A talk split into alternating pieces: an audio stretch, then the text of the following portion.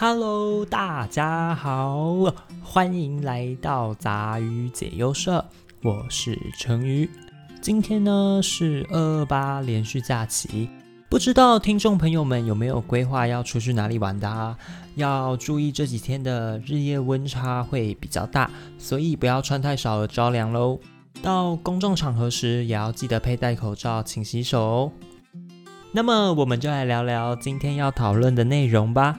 最近啊，在滑 IG 的时候，看到了有一个国中同学在他的现实动态上问了一个问题。那个问题是这样子的：要怎么确认自己身上的沐浴乳已经冲干净了？当下看到真的是，啊，原来不是只有我有过这样的问题。先跟听众朋友们说一下，成于我啊，自从有印象以来。家里都是使用香皂洗澡，那不是沐浴乳。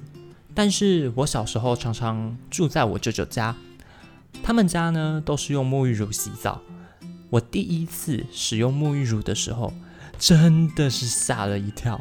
那种感觉啊，就就超像吃完炸鸡然后没有洗手一样，而且还是全身都有那种滑滑黏黏油油恶心的感觉。但直到有一天，我发现之前使用沐浴乳的时候，好像和广告上面的样子差很多诶。如果听众朋友们回想一下沐浴乳的广告，你会发现广告里的泡泡都是多到可以遮住模特儿的三点。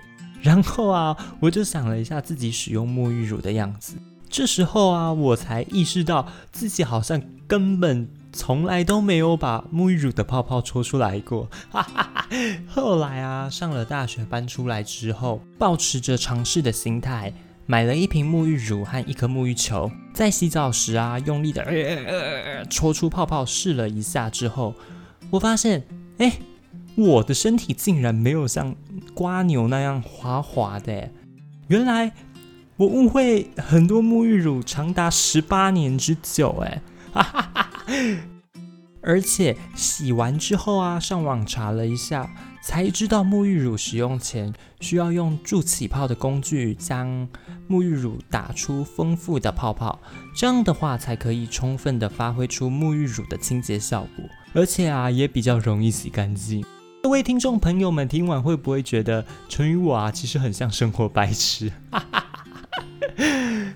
其实说到肥皂和沐浴乳之间给人最大的差异，应该就是肥皂洗完啊，它会有一种全身上下污渍都被洗光的感觉，而沐浴乳呢，则是偏向保湿那一方面，也就是大家所说的洗不干净啊、滑滑的啊。嗯，哈哈哈再来啊，我们说说它们各自的优缺点吧。首先啊，我们先来讨论肥皂。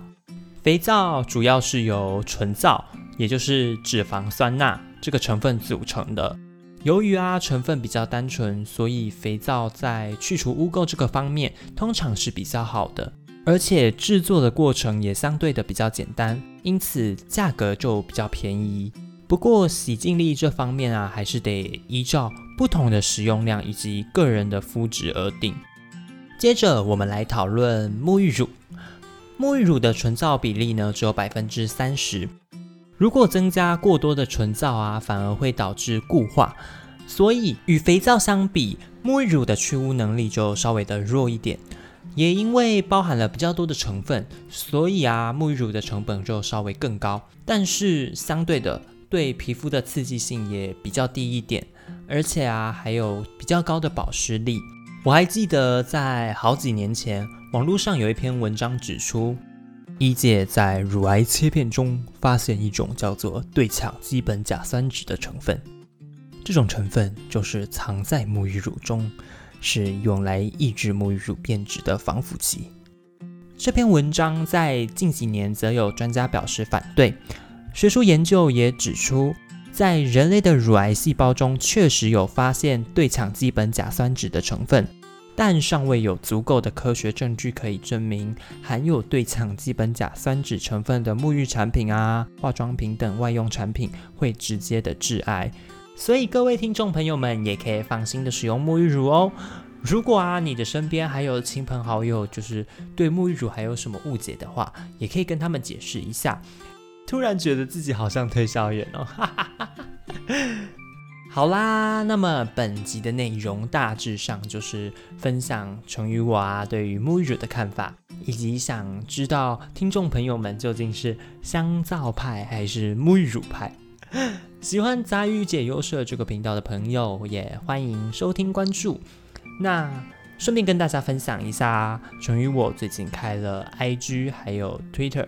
原本啊是想说等到稍微有人气之后。当然，这比较没有办法长久啦。但后来觉得啊，如果说可以先开来跟听众朋友们聊天，或者是分享生活、分享一些绯闻之类的，就想说先开了吧。那么有兴趣的朋友也欢迎追踪杂鱼解忧社的 IG 和推特，连接啊都会放在介绍的地方。那么我们下期见，拜拜。